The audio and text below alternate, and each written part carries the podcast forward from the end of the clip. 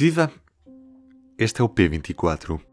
Hoje estamos de olho nas eleições legislativas de 2022, que aqui no P24 vamos acompanhar com particular interesse e foco naqueles 10 dias úteis antes das eleições, portanto, as duas semanas de campanha. Depois lá iremos. Para já, antes de tudo, P24. O seu dia começa aqui. Começa aqui. Começa aqui. Hoje, quinta-feira, hora da verdade, entrevista Público Rádio Renascença. Vamos conhecer o nosso convidado. Jerónimo de Souza, secretário-geral do Partido Comunista Português. Jerónimo, esta semana o secretário-geral do Partido Socialista disse que a solução política de governo com o Partido Comunista Português e o Bloco de Esquerda não lhe dá confiança, a ele, António Costa, recusou mesmo a geringonça eh, de futuramente. Como é que, como secretário-geral do Partido Comunista Português, responde a isto, a esta falta de confiança do eh, líder do Partido Socialista? Falta de confiança, na medida em que António Costa, portanto, o Primeiro-Ministro, num momento importante do processo de diálogo existente entre nós portanto, e, e o Partido Socialista, verificou-se que eh, alguma coisa tinha mudado para pior. Ou seja, eh, a fechar portas em relação, particularmente, a três questões centrais que colocámos em relação à discussão e aprovação do, do orçamento, e verificamos que, não dando qualquer resposta, eh, direcionou, portanto, o seu posicionamento para eh, eleições antecipadas. Foi um duro golpe ter ouvido eh, aquilo que ouviu da parte de António Costa de falta de confiança. Confiança é uma palavra que o, Partido Comunista Português preza muito, a, a questão da, da palavra dada. Levou aquilo a, a peito, a, pessoalmente? António Costa, tenho a certeza que ele tem a consciência que, eh, da parte do Partido Comunista Português, sempre houve uma grande coerência, eh, uma grande determinação, mas simultaneamente uma disponibilidade para contribuir para novos avanços, para responder a problemas, porque uh, há aqui um problema que eu gostaria de colocar. É, um, a situação não se agravou, mas os problemas foram-se acumulando. E esta era uma questão que exigia respostas por parte do governo do, do PS. E aquilo que verificamos é que em relação às tais três questões, portanto, eu sublinho, relembro eh, as questões da valorização dos salários, a questão do reforço e salvação do Serviço Nacional de Saúde e a revogação eh, dessa eh, medida profundamente injusta, discriminatória, eh, da imposição da caducidade da contratação coletiva, eh, esses três elementos não conheceram por parte do Partido Socialista eh, a vontade de procurar, portanto, uma solução.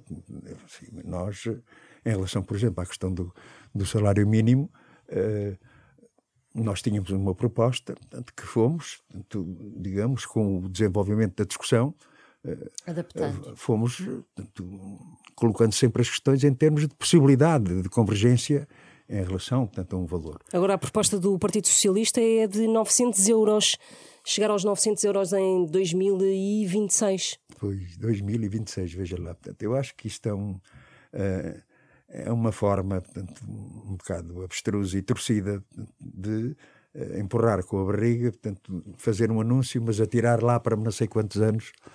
Uh, num quadro em que, naturalmente, daqui a três anos a situação será diferente, naturalmente, para, para o bem e para o mal. Portanto, e eh, atirar, portanto, enfim, com o problema lá mais para daqui a dois ou três anos, acho que não é muito credível, não é muito credível.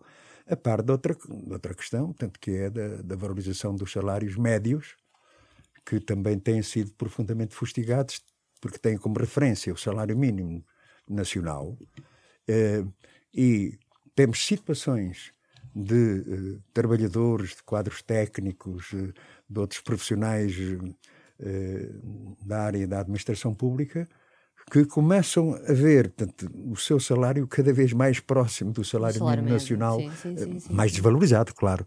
E, e há que não esquecer que, designadamente na administração pública, são quase 10 anos, praticamente 10 anos, sem qualquer aumento Mas agora salarial. falamos da, da, da, do programa eleitoral do PS, deixa-me só perguntar-lhe, uh, o PCP é a favor da semana dos quatro dias de trabalho, como é que vê essa possibilidade?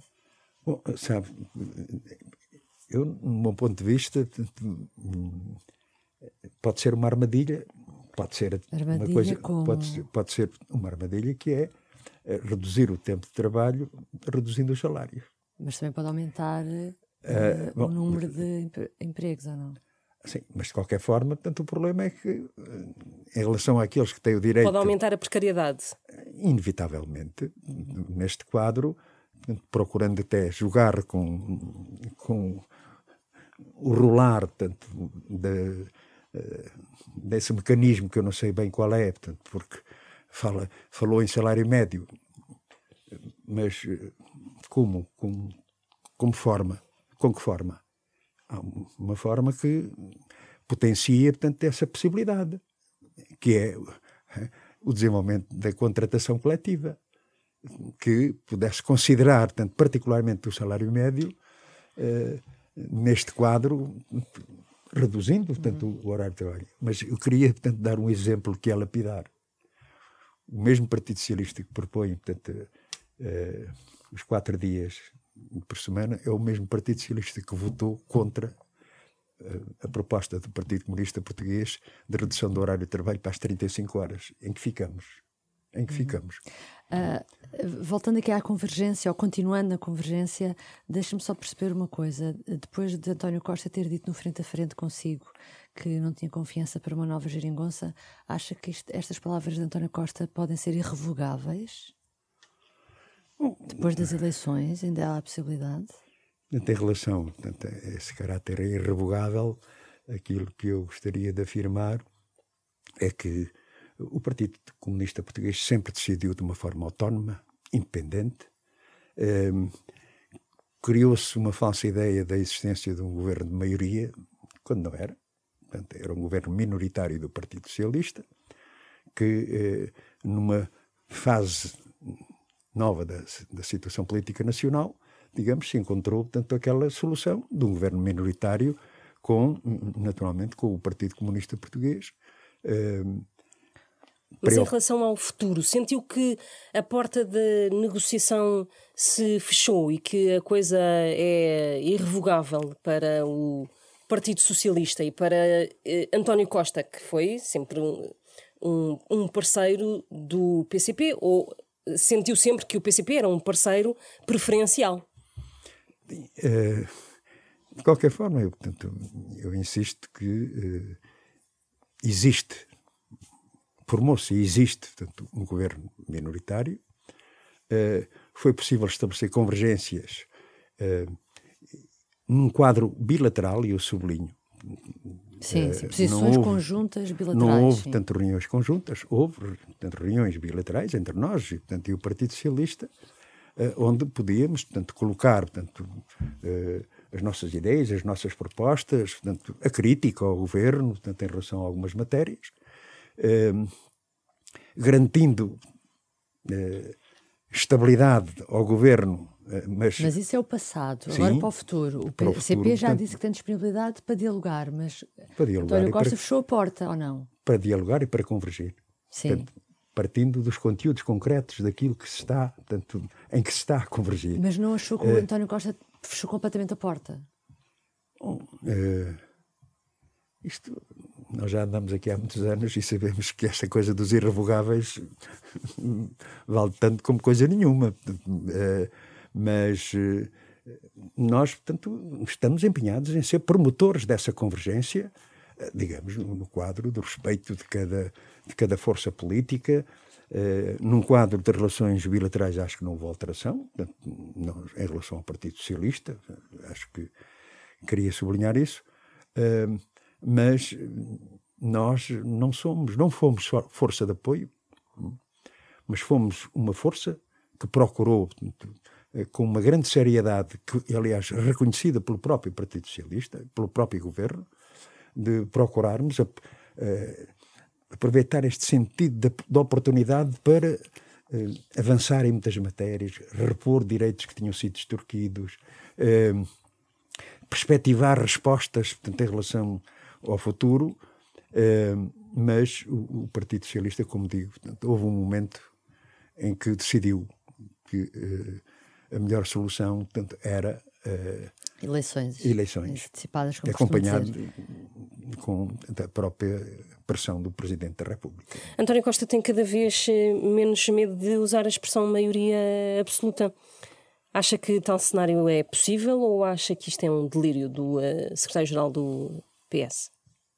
Bom, uh, para aquilo que temos visto, tem havido uma evolução. Em primeiro lugar, uh, a ideia de que era preciso, portanto, reforçar a maioria, a maioria do PS. Depois foi, portanto, uma maioria estável, duradoura. Depois eh, para, outro patamar, para outro patamar em termos de uma maioria mais um. Eh, eu estou a citar portanto, sim, António Costa. de António Costa sim, sim, e, e, de outros dirigentes, altos dirigentes do Partido, do partido E Ana Socialista. Catarina Mendes que disse uh, mesmo maioria absoluta. Exatamente. Ora, uh, no fundo, aquela tese que o PCP é que foi culpado durou umas horas de almoço, porque de facto uh, aquilo que o PS, portanto, em que o PS estava determinado, de facto, era em eleições, em eleições antecipadas. Mas isso é a intenção do PS, não é? Aquilo que lhe estou a perguntar é da possibilidade. Se de facto ou é um delírio do Partido Socialista ou é uma realidade que pode acontecer de facto. Eu não estou na cabeça dos eleitores. É evidente que eh, aquilo que dizemos e afirmamos é que, tendo em conta a experiência histórica, e quem anda há tantos anos nesta vida como eu, conheci várias maiorias absolutas e foram sempre um desastre. Desastre não para os partidos que compunham portanto, esse governo, mas um desastre tendo em conta o país. Todas as consequências da política de direita se refletiram ali eh, em leis fundamentais, essa que estamos a discutir, por exemplo, da, da, da contratação coletiva, uh, e outras medidas tremendas de retrocesso que se verificaram, uh, eu diria que os portugueses ficaram muito escaldados, passo o termo, com as maiorias absolutas. Este foi apenas um excerto daquilo que poderá ler na edição impressa do Público desta quinta-feira, também no público.pt e ouvir na Rádio Renascença na edição da noite. Depois lá está, das 11 da noite. Esta quinta-feira há também debates na televisão, às 9 da noite, na RTP1, António Costa defronta André Ventura. E às 10 da noite, na SIC Notícias, Catarina Martins e João Coutrinho de Figueiredo. Em relação aos títulos da edição impressa desta quinta-feira, conhecemos ao pormenor o Orçamento Municipal de Lisboa, apresentado por Carlos Moedas, o primeiro do mandato, e Passa precisamente um mês sobre o início da demolição do prédio Coutinho em Viana do Castelo. Vamos saber como é que estão as coisas. Também efeméride para o ataque ao Capitólio que faz um ano, precisamente nesta data. Já passou um ano. Eu sou o Ruben Martins, do P24 é tudo por hoje. Tenham um bom dia e até amanhã. O público fica no ouvido.